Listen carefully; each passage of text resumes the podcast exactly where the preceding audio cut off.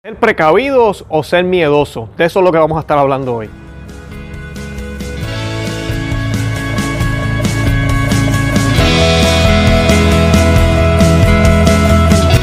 Bienvenidos a Conoce, Ama y Vive tu Fe. Este es el programa donde compartimos el Evangelio y profundizamos en las bellezas y riquezas de nuestra fe católica.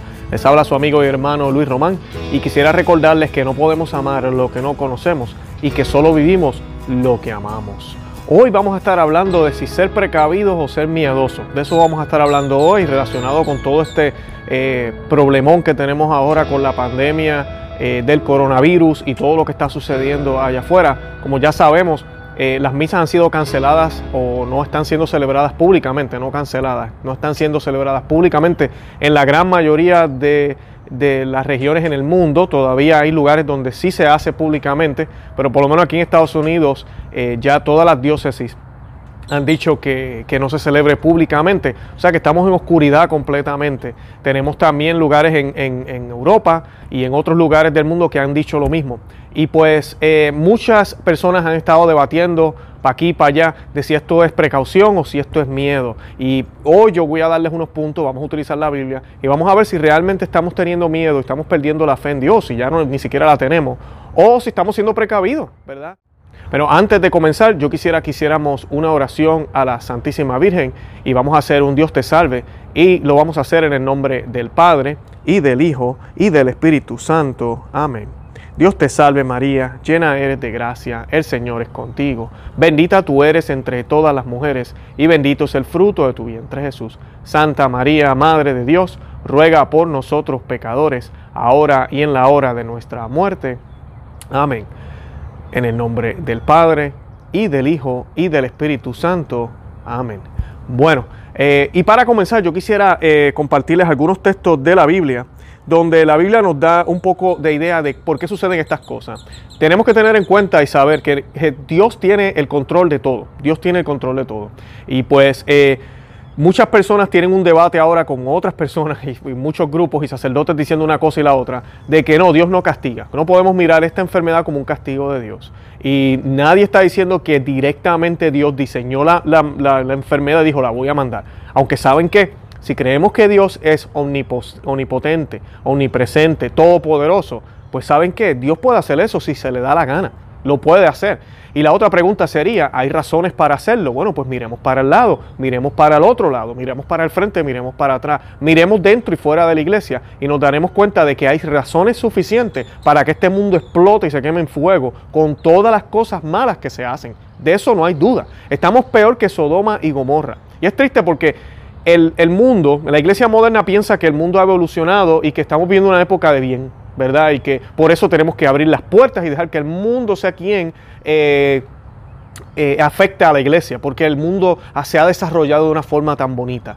Y nosotros en la iglesia pensamos que ahora entendemos la Biblia y entendemos todo mejor que los padres de la iglesia, porque ahora tenemos métodos científicos, porque ahora somos más estudiosos y más literados. Entonces ahora pues nosotros entendemos mejor las escrituras. Por 1900 años, casi 2000 años, la iglesia se equivocó en muchos aspectos de la teología, la liturgia y todo lo demás. Entonces ahora nosotros sabemos mejor. Por eso hemos decidido recibir al Señor en la mano, por eso ya no nos arrodillamos delante de su presencia por eso ya no se hacen mortificaciones, mucho menos se habla de, hacer eh, penitencia. Eh, nada de eso es necesario ya, eso era en el pasado, no hace falta ahora, nosotros estamos en una posición distinta, los tiempos cambian y por eso no hacemos nada de eso que hacían o creían ellos. Cualquier persona se puede salvar en cualquier religión, no importa cuál sea, el judío que sea buen judío, el musulmán que sea buen musulmán, después que haga eso se va a salvar, contrario a lo que la iglesia siempre dijo, que solo en la iglesia católica hay salvación, contrario a lo que el Papa León XIII habló, de que la libertad religiosa realmente no es permitida por Dios y no debería haber una libertad religiosa, porque Dios es quien decide cómo lo vamos a adorar, cómo lo vamos a cómo lo vamos a alcanzar y Él es quien se revela y Él se reveló a través de los judíos y luego por ende a través de Cristo quien funda la iglesia católica en los apóstoles y continúa hasta el día de hoy. O sea que la iglesia católica es la única religión permitida y válida por nuestro Señor, la única religión que Él quiere. ¿okay? Ahora que las otras religiones están por ahí y Él ha permitido que, que estén ahí, sí, pero no son la voluntad de Él. Una cosa es la voluntad y otra cosa es que lo permita. El que Él lo permita nos muestra que Él tiene control de todo en el mundo. Y es lo que sucede con esta enfermedad. Esta enfermedad está siendo permitida por Él. si el mundo, si el mundo estuviera bien, si la iglesia estuviera bien, no hubiera pecado, y usted, mi gente, vamos a, pensar, primero que nada, el año pasado hubo idolatría en el Vaticano. Eh, todos sabemos los sacrilegios que se están haciendo dentro de las parroquias cuando se celebra la Santa Misa, especialmente la Misa Nueva. Eh, todos sabemos cómo el Señor se, se, recibe en la mano, cómo cae en el piso, cómo ya se ha perdido todas las prácticas que se hacían en el pasado, que para algunas personas son exageraciones. Eh, yo no sé ustedes, pero para mí nada es suficiente para Dios. Para mí nada de lo que hagamos nosotros aquí, y eso es lo que la iglesia nos enseñaba, nada de lo que hagamos es suficiente. O sea que no existe tal cosa como exageraciones. Oh, qué exageración ponerse un velo. Ay, qué exageración ponerse corbata y un buen pantalón para la iglesia. Qué exageración. Podemos ir en corto y en chancleta. El Señor conoce mi corazón. Ese es el tipo de, catolicismo que estamos viviendo. Y entonces allá afuera tenemos aborto, tenemos la ideología de género, tenemos eh, la agenda gay, tenemos el comunismo que se quiere arropar a todo el mundo, tenemos todas estas ideas de igualdad, feminismo eh, radical, tenemos todo ese tipo de cosas allá afuera y estamos pensando que el mundo está bien, estamos pensando que Dios no tiene razones suficientes para hacer algo contra lo que está sucediendo o para enseñarnos y devolvernos a Dios, devolvernos a los caminos de Él. ¿Estamos pensando realmente eso? ¿Estamos pensando que Dios no tiene razones suficientes como para hacer algo al respecto? El Señor lo va a hacer porque Él es justo. Ahora, si el mundo estuviera bien, como les estaba diciendo, si el mundo estuviera en Cristo, para Cristo, si se prohibiera el aborto, si el mundo eh, comenzara a darse cuenta de los errores que ha cometido, si los cristianos católicos y el mundo entero nos diéramos cuenta de cómo deberíamos estar adorando al Señor y volviéramos a los caminos que la iglesia siempre nos enseñó, eh, el Señor no hubiese permitido esta enfermedad. Él no lo hubiese permitido, así es, esa es la palabra de Él, es lo que la Biblia nos revela. Pero cuando estamos en contra de lo que Él hace, entonces nos alejamos de su gracia, ya no estamos protegidos. Y por eso es que vienen las enfermedades, por eso es que vienen estos problemas, por eso es que vienen las cosas que suceden. Pero eso no quiere decir que Él no lo permitió. Si yo tengo esa mentalidad bíblica, de que Dios lo está permitiendo, entonces me estoy dando cuenta que entonces hay un objetivo. ¿Cuál es ese objetivo? Un cambio de corazones, un cambio de la vida, un cambio del mundo, de los gobiernos, un cambio que realmente sea un cambio cristiano. Que la Iglesia Católica despierte por una vez y por todas, porque es un gigante dormido ahorita mismo, y diga, no, basta ya. Ahora no vamos a estar jugando el juego de caerle bien a todo el mundo, eso está mal, aquello está mal, deberían hacer esto, miren esto es lo que dice nuestro Dios, estamos dispuestos aquí a ayudarles para que entiendan, para que puedan eh, caminar en un mejor caminar. Pero eso no está sucediendo. Cuando eso suceda, entonces estas enfermedades y estas plagas van a parar. Y esa es la parte que a mucha gente no dicen ni hablan. ¿Y cómo nosotros podemos tú y yo que tal vez tenemos los ojos abiertos, no es que seamos santos perfectos, pues tenemos que hacer mortificación, tenemos que hacer mayor penitencia. No es simplemente seguir haciendo lo mismo que hacíamos antes, que era ir a la misa eh, tal vez en los domingos, ¿verdad? Solamente, y ir a un grupo. Entonces ahora me reúno con el grupo por WhatsApp o por donde sea y voy a la misa online y ya y no hago más nada. Estamos en tiempos de crisis, tiempos apocalípticos se podría decir. Esto es sin precedentes, pues yo tengo que hacer más de lo que hacía antes. Y eso es lo que nuestros obispos están fallando en decirnos. Y no nos dicen, tenemos que hacer por los que no hacen, tenemos que hacer por los que no creen. Y tenemos que hacer por nuestros propios errores, obviamente, para que el Señor, ojalá, a través de nuestras oraciones, mide esto con agrado y detenga esta furia que yo sé que Él tiene, porque el mundo está patas arriba. Lo está, no lo podemos negar. Y la palabra de Dios dice en Éxodo 15, 26, yo soy el Señor tu Dios y escuchan mi voz y hacen lo que yo considero justo. Y si cumplen mis leyes y mandamientos, no traeré sobre ustedes ninguna de las enfermedades que traje sobre los egipcios. Yo soy el Señor que les devuelve la salud. ¿Se fijan? ¿Por qué? Porque el Señor es el Señor de la salud. El Señor es quien controla la salud. O Él decide a quién se la va a dar. Y Él quiere dársela a quienes siguen su palabra y sus mandatos.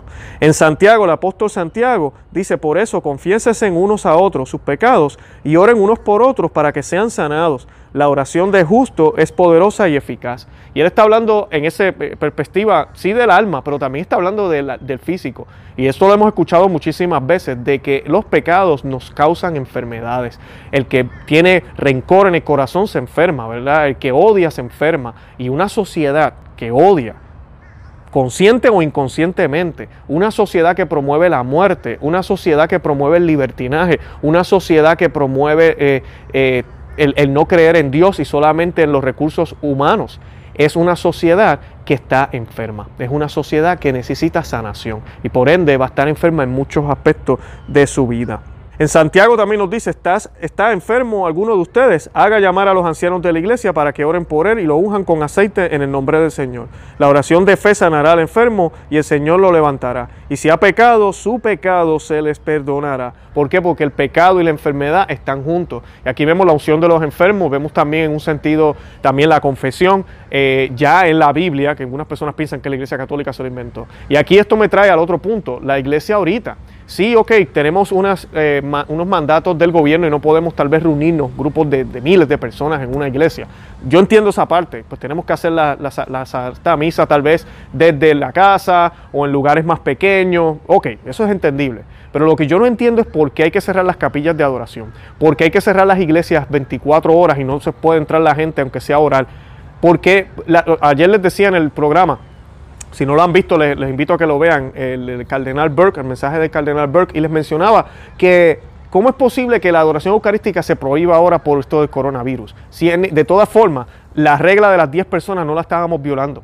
Yo he ido a capillas a adorar y es bien raro que usted vea más de 10 personas ahí. Lamentablemente esa es la triste realidad de la iglesia, porque todavía nos creemos los más santos y creemos que no, mira, no pasa nada, estamos bien, nos vamos para la casa porque nosotros somos la iglesia perfecta y nuestro Dios se va a encargar. No, mira, nos falta muchísimo y por eso es que está pasando esto. Nosotros somos la luz del mundo y no estamos siendo luz para el mundo, no lo estamos siendo.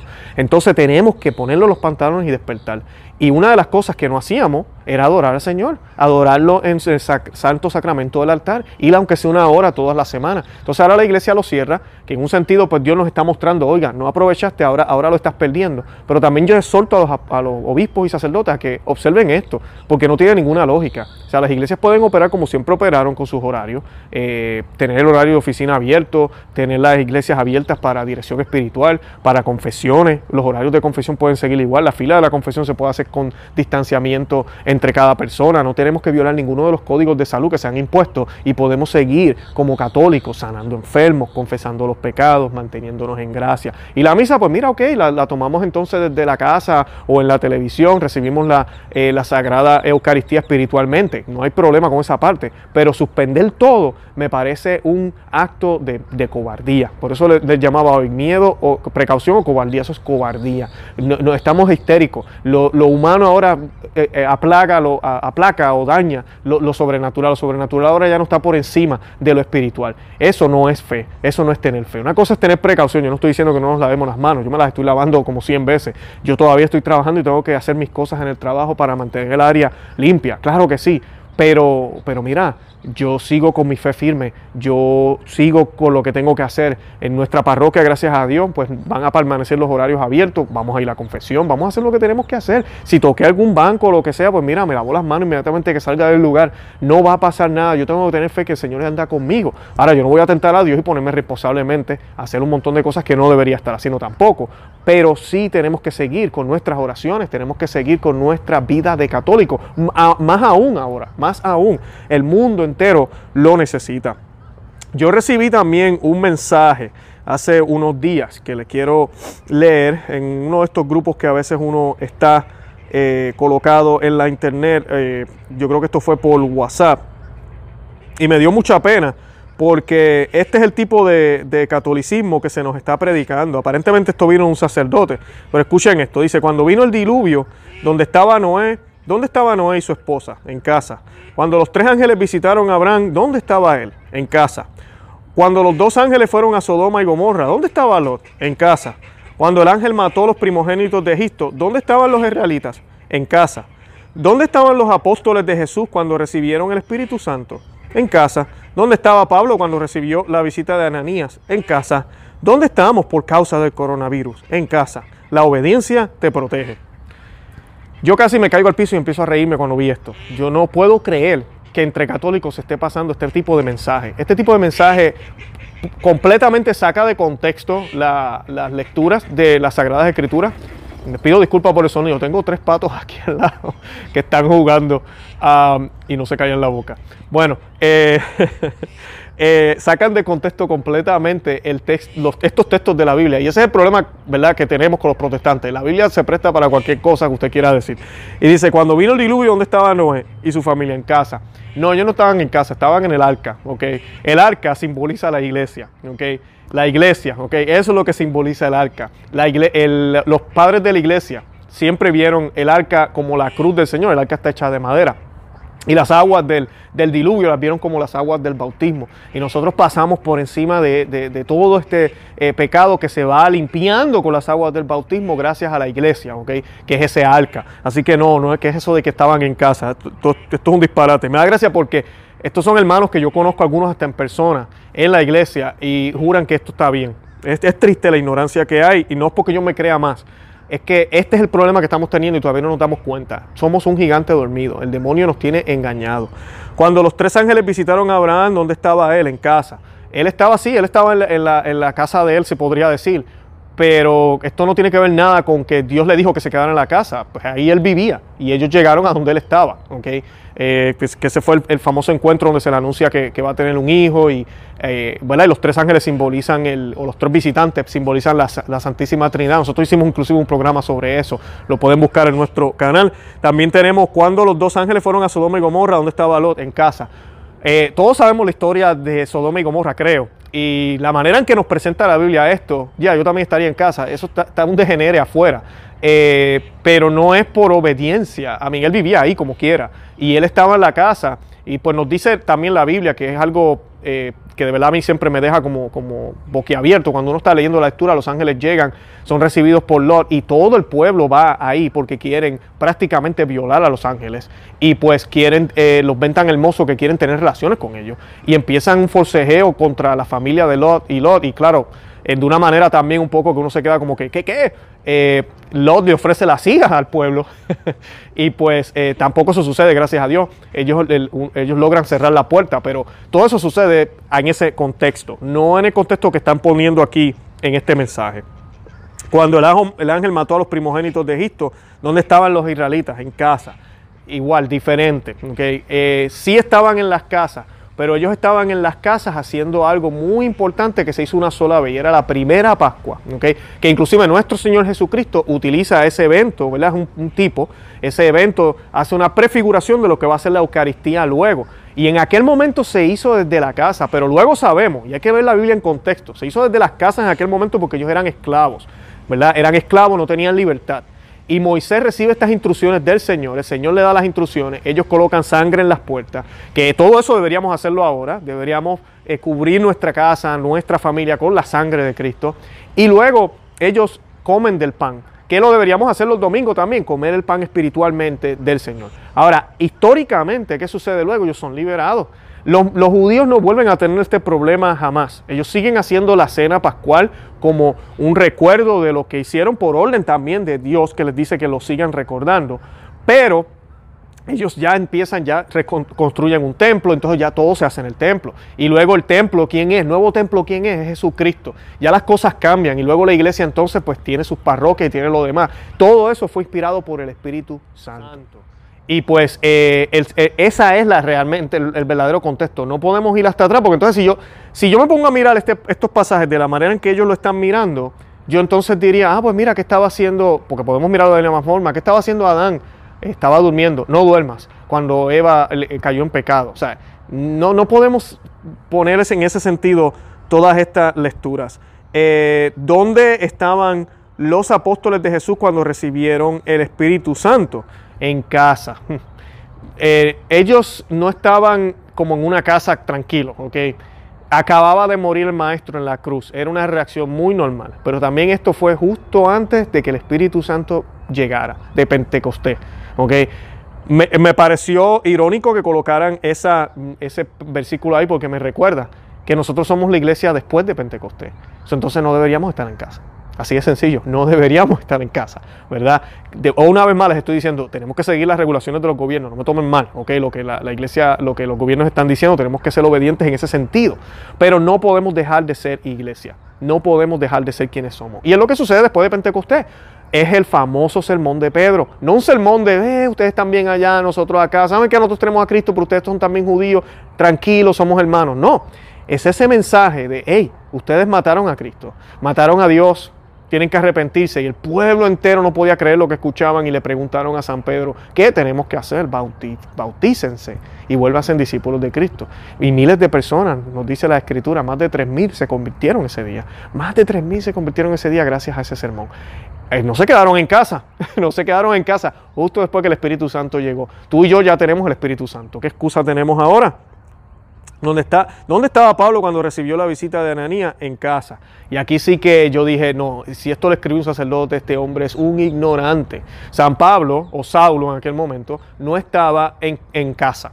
Él se encontraba en casa de un tal Judas, que no sabemos quién, qué Judas era, la Biblia no nos da eh, realmente descripción. En Hechos capítulo 9, busquen en la historia de la conversión de San Pablo o de Saulo. Es uno de mis historias favoritas, por eso la conozco también.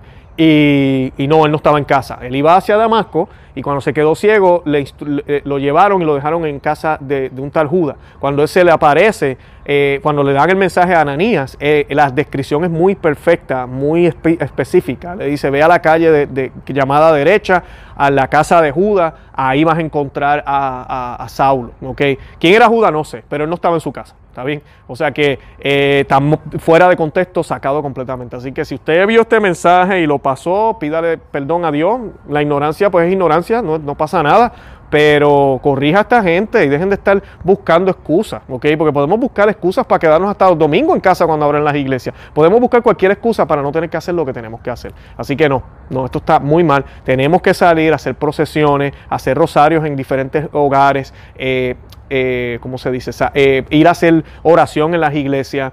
Eh, todo ese tipo de eventos tenemos que hacerlos, tenemos que hacerlo, visitar eh, a los que tal vez estén en necesidad y hacer oración, hacer cosas católicas, tenemos que hacerlo. Y los sacerdotes, por favor, hagan un horario Miren, aquí en los Estados Unidos ya hay sacerdotes haciendo la confesión en los estacionamientos para que las personas no tengan que acercarse desde los carros. Hay maneras de hacerlo para que su iglesia continúe en, en funcionamiento, su parroquia sigue en funcionamiento, aunque tal vez no pueda entonces celebrar la misa con un grupo grande, tenga que hacerlo en privado, pero por lo menos en ese otro contexto lo puede hacer. La gente que está allá afuera necesita esto, necesita todo lo demás. Vamos a estar haciendo un video ahorita sobre la eh, contrición perfecta y cómo podemos obtener el, el perdón de los pecados sin no tenemos acceso a la confesión. Eh, así que les invito a que vean eso y vamos a estar hablando un poquito de las indulgencias que la iglesia acaba de aprobar por esta crisis. Bueno, los amo en el amor de Cristo y Santa María, ora pro nobis.